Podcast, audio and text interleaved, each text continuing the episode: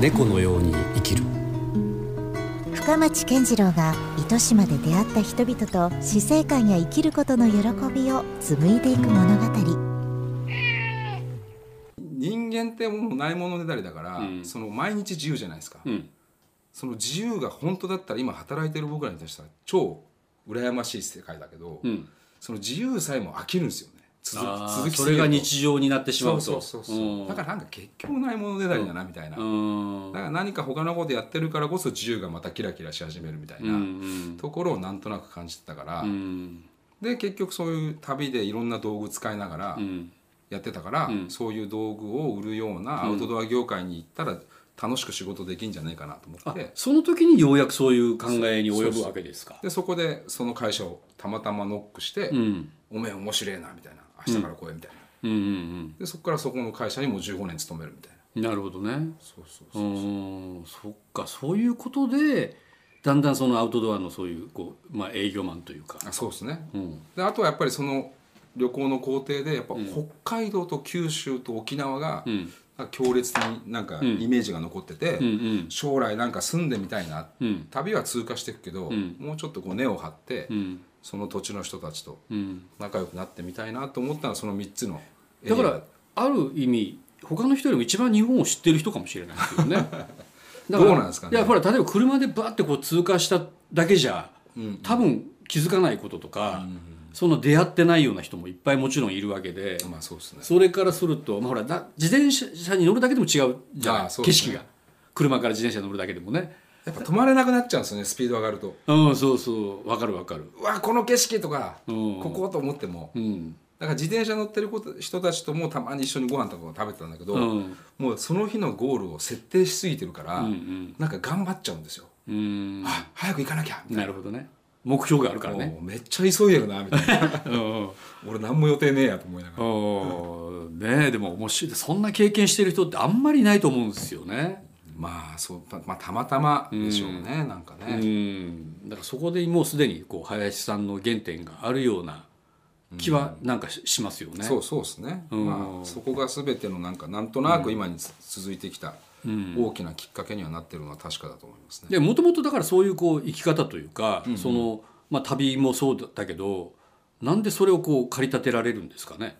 こうそういうふうに。なんすけまあでもでもやっぱり、ひなんかこうひ人好きっていうのが大きいんじゃないですかね。うんなんかうんでまあもともとなんかまあやっぱりその僕らの世代って一番そのアメリカンカルチャーに憧れるフェーズが大体中学3年生、うん。中学校ぐらいに来て、うん。なんかファッションを思い出して、僕だったら千葉にいたからはい。30分で上野だったんですよね。うん。でアメ横があってはい。うん。でなんかアメ横で501ってジーパンを買わなきゃいけないらしいぞみたいな、うん。うん。それにこうねまあ、形も入ってくるしねそういうね。でアメリカのそのうん。ファッションとか、うんはい。でなんかその、仲良し5人組がいて、ん。その中の1人の親父がアメリカで仕事しててでそいつん家行くとなんかそのリーボックのスニーカーが並んでたり、うん。なんかちょっとこうちょっとアメリカを感じる。違うんですよね、うん僕らと、うんでそいつが面白い映画を親父が持ってきたから、みんなで見ようって言ってその、みんなで部屋で集中して見たのが「スタンドバイミーだったんですよ。ああなるほど。で子供だけで、ん。こうなんかこう、うん。旅に出る、ん焚き火する悩み事話して泣くみたいな、うんうん。なんかその感じがわかっけえみたいな、うんうん。やっぱ親とかと言ってる場合じゃねえな。みたいなうん。それでみんなでん。ホームセンター行ってお年玉出し合って、ん。もう激烈に重たいスチール製のテントを買うわけですよ。おでここまで買っちゃいました、うん。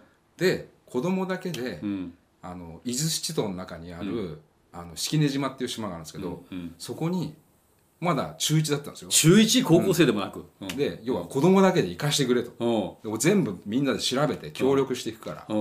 お金だけくださいと。普通親はちょっと待てとなるよね。なのに、うん。その時のその5人の親はん。OK したんですよ。へでそれがでかかったですね。えなるほど。で5人でうん。竹芝桟橋からうん。夜のフェリーに乗り込んで、うん。それだけでもドキドキじゃないですか、うん。で朝着いたら見知らぬ島に着いてるわけうですよ、んもうそれがもう楽しすぎて、うん。でそこからそのメンバーでいろんな島行ったり、はい。奥多摩の川の奥行って、うん。そこで誰もいないようなところでキャンプしたりとかっていうのがまあ一番の原点ですから、途中で親に連絡とかにしたりししいやいやうもう何の手段ね、うん。なんかまあ公衆電話ぐらいじゃないですか、んうん。まあ、だからまあ1回2回とかしたんでしょうけどね、ん。でももう楽しすぎてそれどころじゃないですよね。うん。まあ親は心配してたでしょうけどね。でもなななんかこいつらだったら大丈夫かなって感じはなんかその空気は醸し出してたのかな、うんへもう中学ぐらいからだからそういうのは始まってるわけねじゃあ。そうですね。だからなんかその時に出会った仲間もそうだし、やっぱ親がそういうのに対してうん。協力的だったっていうのはうん。かなり大きい。ね、うん、そこでやめろって言われたらそうですよね。また人生変わったかもしれないですもんね。と思いますよ本当。なるほど。でもさピュアですよねすごい純粋というか。いやそうですね。もうハマってそのまんまガーンっていくじゃない、はいはいはい、ね、なんかそこで普通は、まあ、子供、まあ、大人もそうだけどやっぱ躊躇するというか、いやもちろんこれ憧れるけどいやでも実際どうかなって思ったりするけどあんまりそこで迷ってないっぽいそうですね。感じがするな、だからスタートはその仲間がいたっていうのがでかかったんでしょうね、うん、一人じゃなくてね。一緒にみんなで調べてうん考えて、ん。あこうやって行って、うん。あ乗り換えて山手線って浜松市降りて、ん。港まで行けばいいだけじゃん。案外簡単じゃんみたいな、うん別に俺たちでも行けるじゃんみたいな、うんうん。そうそう。なんかその自由を求めて旅をするというか。いや本当ですね。そういう感じですよね。それがスマホとかそういうない時代だったけど、ん。